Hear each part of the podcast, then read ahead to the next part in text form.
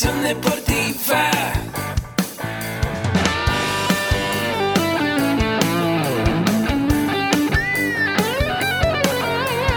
Yo soy Ahmed. Somos guerreros. Hola, bienvenido a la Asociación Mexicana de Educación Deportiva. Soy el doctor David Lezama, presidente de AMED, y es para mí un gusto darte la bienvenida a estos podcasts. Este programa está diseñado para compartir contigo conocimientos de los temas que nos apasionan a todos los que amamos el físico-constructivismo y el fitness y queremos mantener un estilo de vida saludable. Hablaremos entonces de entrenamiento, de nutrición, de suplementación, de farmacología y de un tema que cada vez toma más importancia, el marketing deportivo digital. Tendremos como invitados una gran variedad de opiniones y profesiones, entrenadores, nutriólogos, profesores de AMED, químicos farmacobiólogos, médicos, preparadores físicos y desde luego deportistas. Sus historias, consejos y testimonios te ayudarán a aumentar tus conocimientos y desde luego también tu número de entrenos de clientes, haciendo más exitosa y profesional tu profesión de entrenamiento deportivo.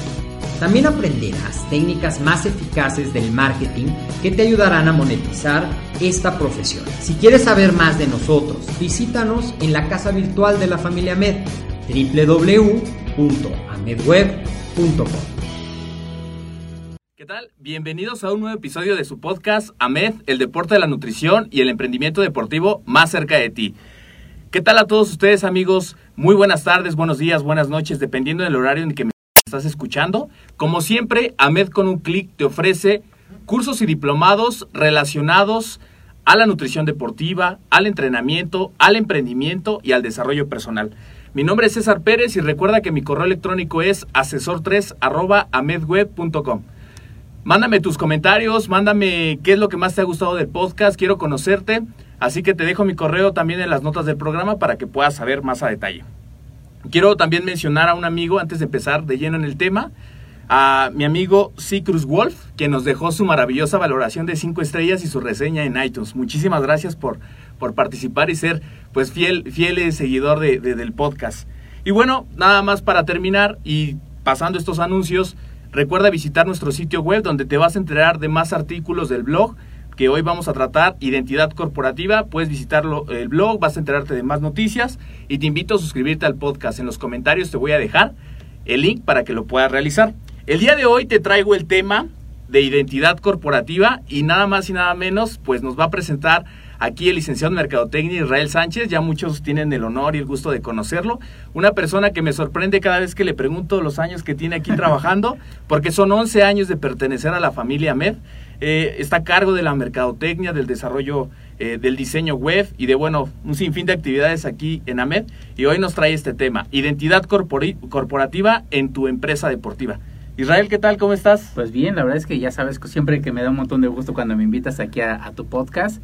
Eh, pues nada, este tema es muy interesante, la verdad es uno de los temas eh, yo creo que primordiales en el momento de, de empezar el emprendimiento de, o de querer empezar algo ya en forma. Okay. La parte de la identidad corporativa que se le da muy poco valor o yo he visto muy poco que la mencionen la, la parte de los emprendedores o esta, esta fiebre que se dio por todo querer emprender y hacer un negocio propio, Sí. muy poco le dan el valor que se merece a la identidad corporativa, ¿no? Siempre se preocupan más por la publicidad, por el cómo hacerlo, etcétera, que, que la parte de, de tu empresa en sí, ¿no? Ok, perfecto. Y ahorita que te estás tocando ese tema, ahorita con el boom de los emprendimientos en este pleno siglo eh, XXI, cuando todos queremos emprender, cuando todos queremos desarrollar esa idea loca que tenemos en mente, y más ahorita para todos los escuchas que están pensando en poner su propio gimnasio, pensando en poner su propia clínica, su consultorio. Platícanos, ¿por qué es importante la identidad corporativa y si nos pudieras definir este concepto? Claro que sí. La identidad corporativa es, es indispensable porque es lo que va a hacer que tu marca se posicione y te recuerde el consumidor. ¿Ok? Abarca todo la identidad corporativa, tu logotipo, tu eslogan, los colores que elegiste, el nombre, todo. Eh, tiene que cumplir ciertos puntos una identidad corporativa, que el primero es, tiene que definir, es decir, tiene que expresar de forma gráfica lo que es y quiere representar tu empresa o tu emprendimiento. Lo que nos habías manejado en un episodio pasado, propuesta de valor.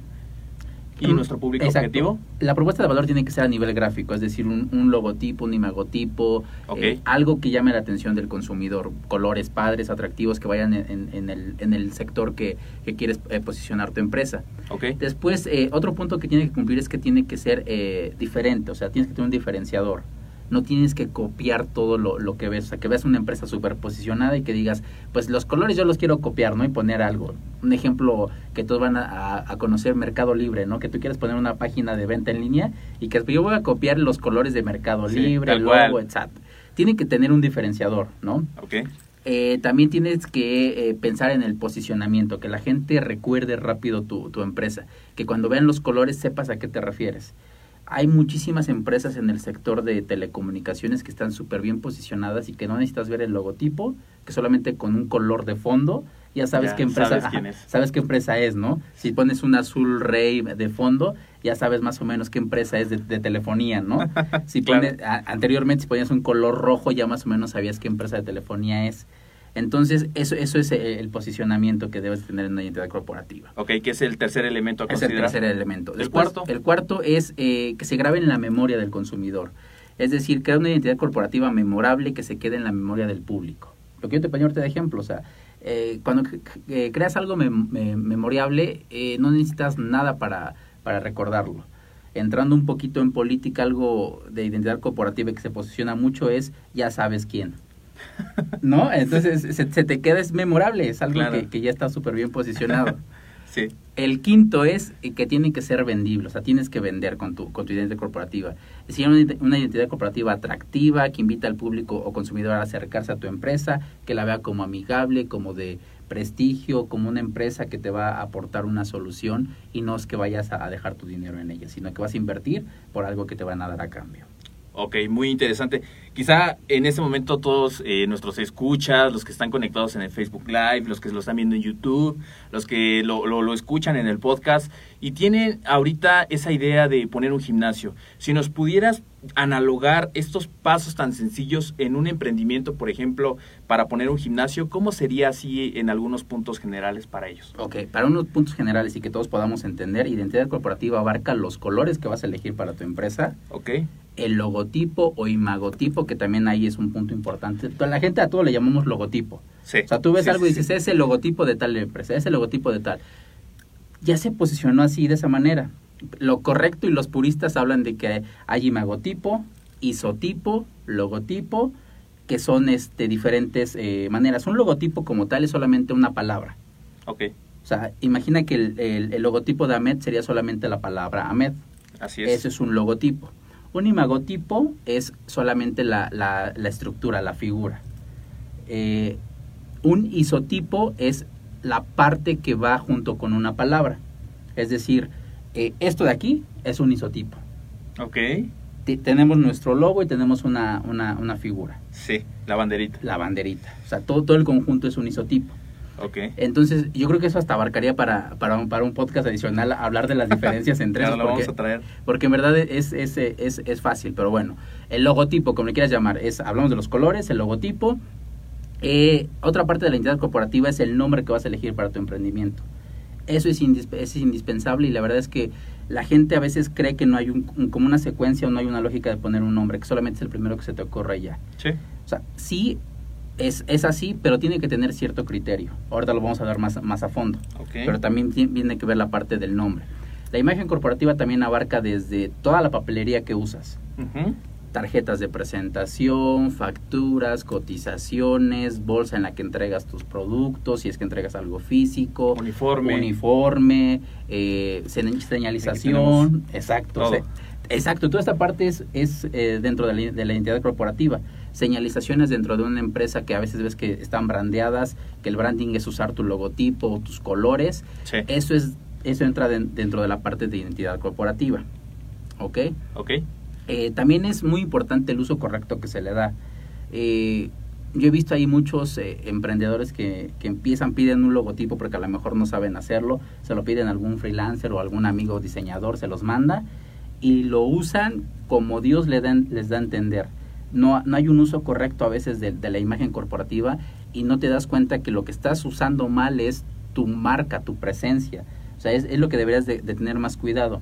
Todos los logotipos o todas las identidades corporativas, cuando te las hace un diseñador, una agencia de publicidad o algo por el estilo, te entrega un manual de identidad que en ese manual de identidad están los usos correctos e incorrectos que se le da al logotipo, al imagotipo, a lo que quieras. Tamaños en los que deberías de usar el logo completo, tamaños en los que solamente deberías de usar el isotipo. O sea, en verdad es un tema muy, muy, muy, muy, muy complicado para tratarlo así, así de rápido pero que no se le da la importancia. O sea, yo a veces, a mí me sorprende muchísimo eso, ¿no?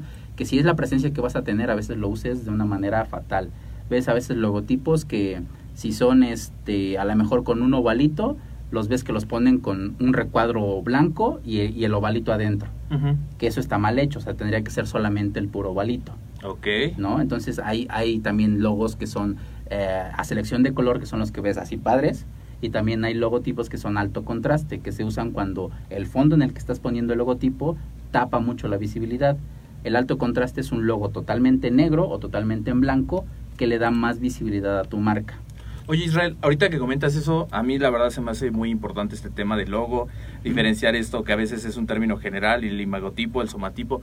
Eh, eh, estos eh, conceptos que si bien es cierto es bien importante acercarnos con un especialista en desarrollar este tipo de, de- de logos para esa eh, transmisión de, de la marca, lo que, lo que queremos dar con nuestro público objetivo, eh, también se me viene a la mente que además del logo, el branding abarca otros elementos. Sí. Por ejemplo, eh, ya sea cómo transmito el mensaje con mi audiencia, eh, desde, no sé, alguien llega aquí, por ejemplo, a una institución que brinda alguna, algún tipo de capacitación y, y yo como, por ejemplo, asesor o como maestro, al estar transmitiendo el mensaje de mi marca, ¿eso también incluiría como branding? Sí, también incluye como branding. Branding tiene que ver con todo en donde está puesta tu, tu marca. No necesariamente es que sea el, que esté el logotipo, tiene, puede ser colores institucionales, puede ser el, el- el manejo que le das o la reputación que tiene tu marca en línea, es parte del branding o del posicionamiento que estás dando y tiene que ver muchísimo con la identidad corporativa. Una identidad corporativa bien hecha tiene que estar con base en la, en la visión y en la misión y los valores de una, de una empresa.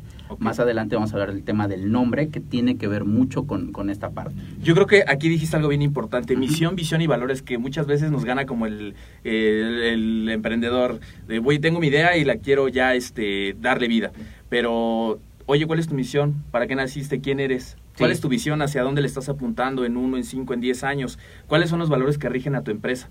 Ah, pues como que este sí es algo importante, pero dejémoslo para otro momento porque estoy enfocado Claro. en hacer esta estrategia. ¿Por qué es importante tomar en cuenta estos, estos aspectos que nos acabas de comentar? Mira, yo siempre se los digo en la parte de mercadotecnia. El, el no tener la parte de los valores súper clara, ni la parte de la misión, ni ponle misión y, y valores, que es importantísimo, porque de ahí va a depender todo el tipo de estrategia que quieras hacer. Hay muchas estrategias que van a posicionar tu marca, pero tienes que anteponer siempre los valores de la marca. Es decir, no te puedes tomar las libertades, a lo mejor como mercadólogo, de hacer una estrategia de puros memes si tu valor o el valor de tu empresa, la que está representando, es el respeto. Por poner Claro. un ejemplo, ¿no? O sea, sabemos que la parte del meme puede ser graciosa, pero también ridiculiza a veces a, un- a ciertas personas o ciertos grupos. Es correcto. O también el respeto, si es uno de los valores que me rigen y cuando llega un cliente, Exacto. alguien y yo no le doy el respeto que se merece, obviamente no estoy representando a la marca. Claro. Ok, muy o bien. sea, sí, siempre todo, todas las estrategias que hacen en mercadotecnia tienen que partir con base en, en los valores que tiene la empresa y eso te va a dar, vas, vas, a, vas a poder delimitar bien hasta dónde tienes alcance de hacer y qué cosas puedes hacer y qué cosas no deberías de hacer, ¿no? Muy bien. ¿Qué hay de la misión y la visión? Eh, ya ahorita nos tocaste esta parte de los valores, pero ¿qué hay de, de, de esos La puntos? misión es el, como tú dices, el por qué estás aquí, el por qué estás, eh, por qué estás en el mercado. Esa, esa es la misión, el por qué, El por el, el qué, es- el qué estoy solucionando, el qué voy a aportar a la sociedad, el en dónde lo estoy haciendo, con quién lo estoy haciendo. Ese, esa es la misión. La verdad es que es muy sencillo sacar la misión. Sí y no. Porque a veces te puede llevar bastante tiempo hacer, una misión. Cuando es la primera vez que lo haces, te vas a tardar un ratote. Pero en verdad hay, hay preguntas que te pueden ayudar muchísimo a hacer la misión, como qué es lo que voy a aportar a la sociedad, dónde lo voy a hacer, con quién lo voy a hacer y qué solución estoy dando a alguna problemática o algo por el estilo. Entonces, eso es, es una parte básica que de- puede ser muy fácil para hacer lo de la, lo de la misión. La visión, pues como tú dices, es el punto B, o sea, el- el- la meta, hacia dónde, hacia dónde te ves.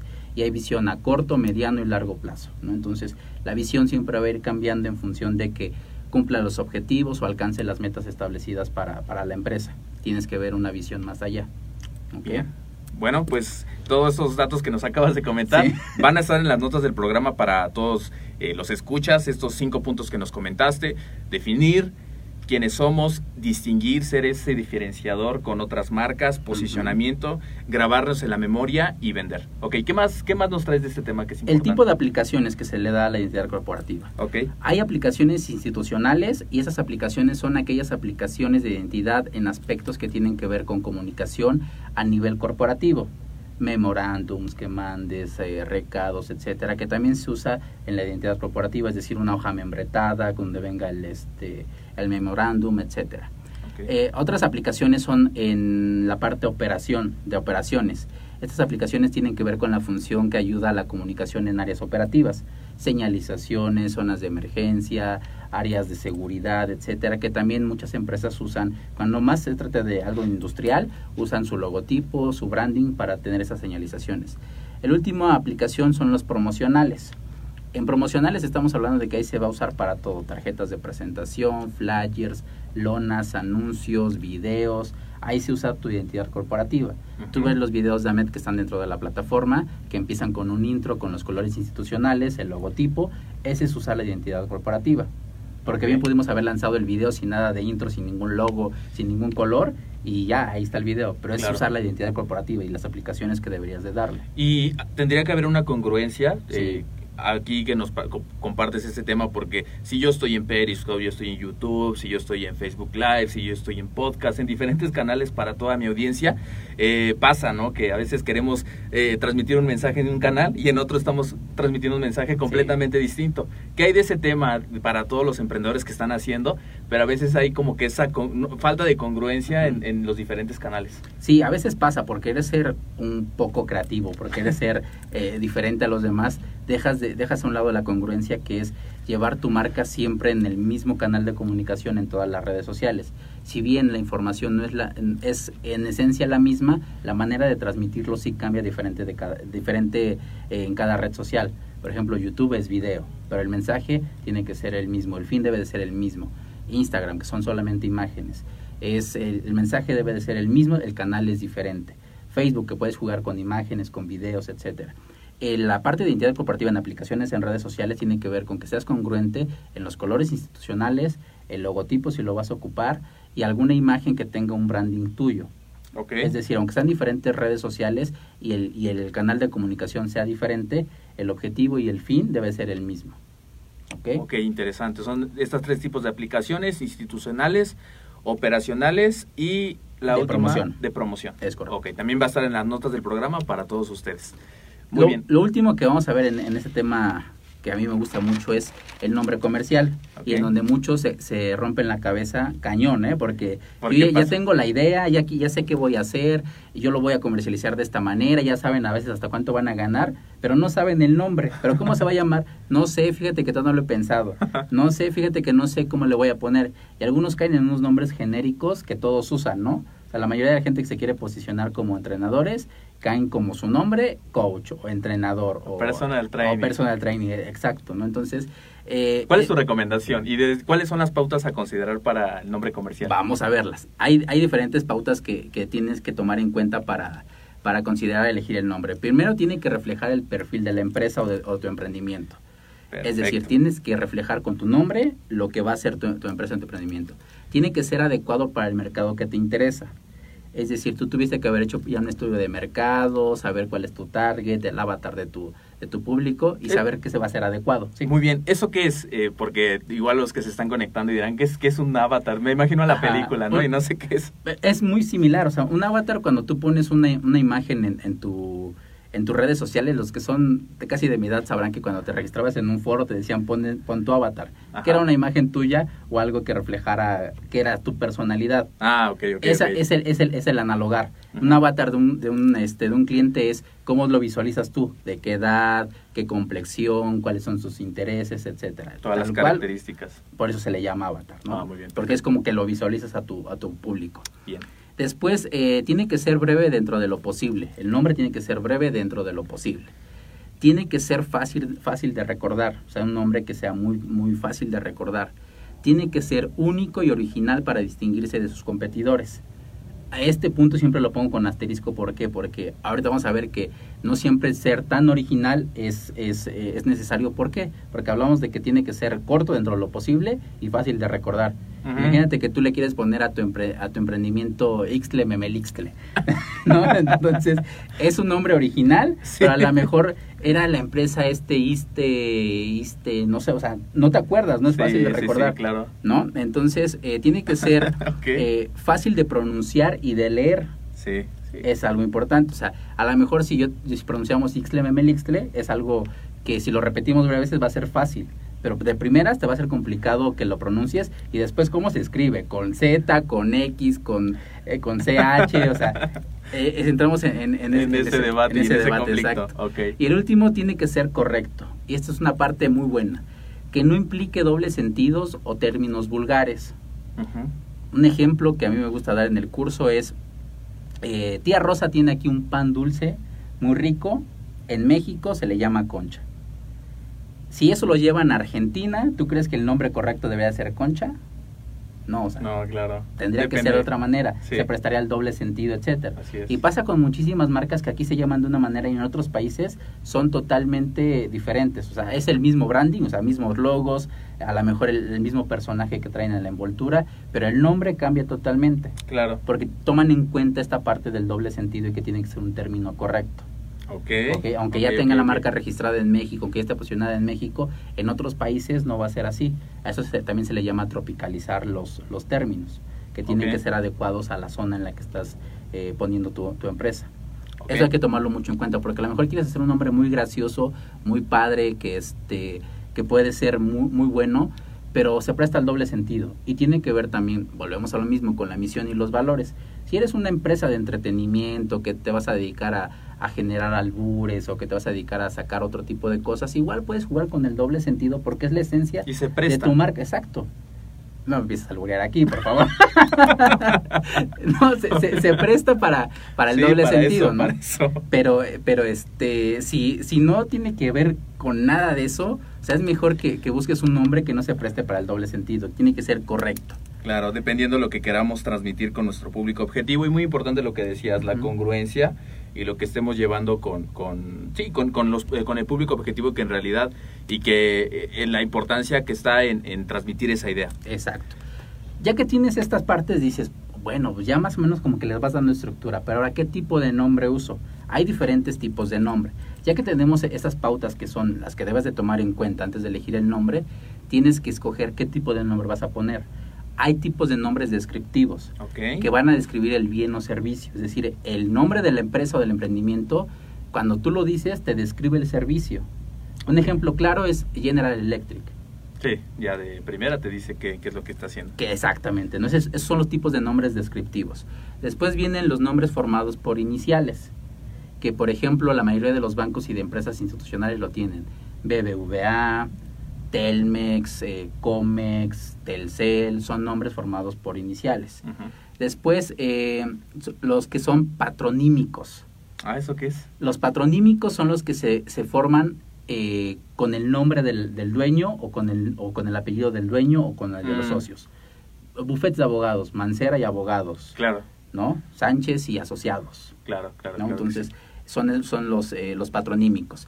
Después vienen los toponímicos, que son aquellos que reflejan un lugar, un lugar geográfico. Por ejemplo, Santander es una región. Esos son los que se llaman toponímicos. Ok. Eh, con los toponímicos luego viene una bronca complicada al momento de registrar el, el nombre, porque legalmente, bueno, en México no puedes registrar cosas que son de uso común o, o lugares que, que son ge- geográficamente, ¿no? Entonces, eso yo creo que lo dejaríamos como que también con un asterisco.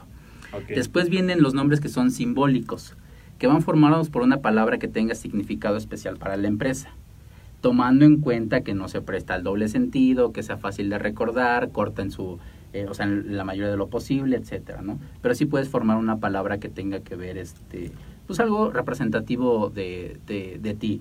A lo mejor si lo estás haciendo con otra empresa pueden juntar sus apellidos y hacer un juego de palabras, etcétera, ¿no? Tiene que ser ahí a imaginación de ustedes. Ok. Y luego vienen los evocadores, ¿Cuáles son los evocadores? Son aquellos que buscan una fuerte imagen que sirve para reforzar la idea del negocio, donde yo voy a saber qué me, qué me ofreces en el servicio. Eh, por ejemplo, algo que tenga que ver con el estilo de vida y que tú le pongas un nombre, lifestyle, ¿no?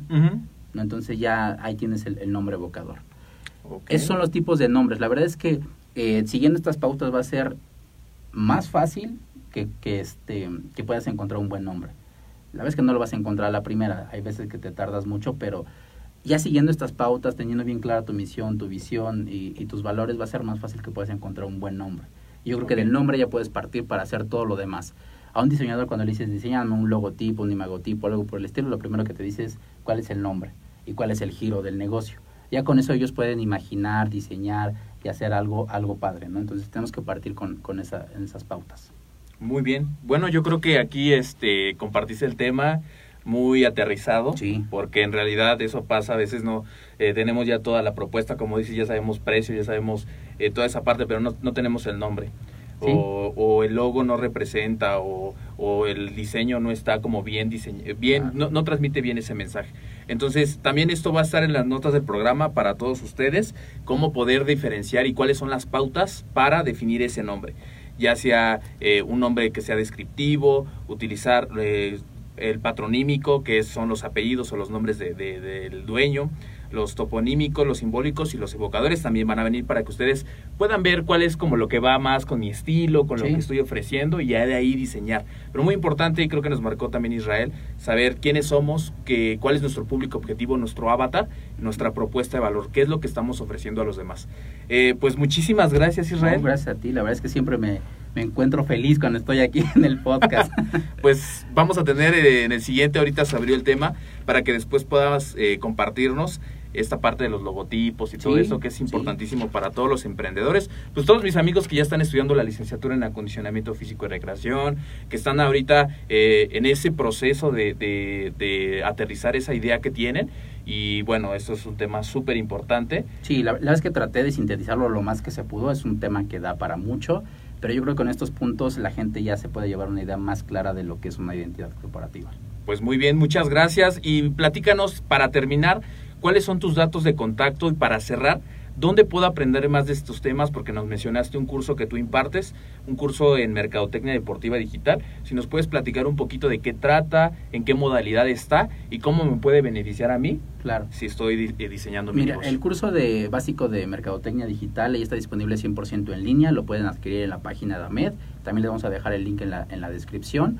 Eh, además, si estás inscrito en la membresía de AMED con un clic, que sería lo ideal porque con esa membresía puedes tomar todos nuestros cursos, puedes tener la opción de venir a tomarlo presencial o todos los, diplomados que, que vayamos a sacar, que también está el business plan, hay diplomados que se van a hacer para enfocados 100% a Facebook, enfocados 100% a Google Analytics, a AdWords, te van a ayudar mucho estar en, estar en la membresía de AMED con un clic. Ese curso se imparte de manera eh, presencial. Todo, todos los, los meses tenemos una fecha para el curso de Mercadotecnia. Chequen eh, los eventos en la página de AMED, también les voy a dejar la descripción para que sepan qué fecha se va a estar impartiendo de manera presencial. Y si ya estás, eh, lo quieres tomar en línea o no estás dentro del Distrito Federal, puedes hacerlo ya directamente en la página de AMED.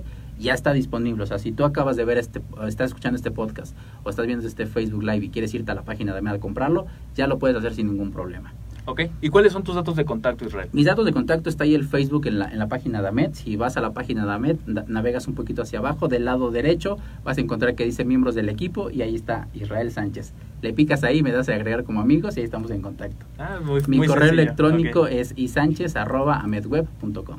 Perfecto. Eso va a estar en las notas del programa, tanto el link para que puedan ustedes conocer más de este curso de Mercadotecnia Deportiva Digital, para todos ustedes que son emprendedores y quieren, pues, eh, conocer toda esta parte hoy día del marketing digital aplicado hoy a- al emprendimiento deportivo y también los datos de contacto de Israel para que, bueno, puedan ponerse en contacto con él y intercambiar ideas, conocer más del curso.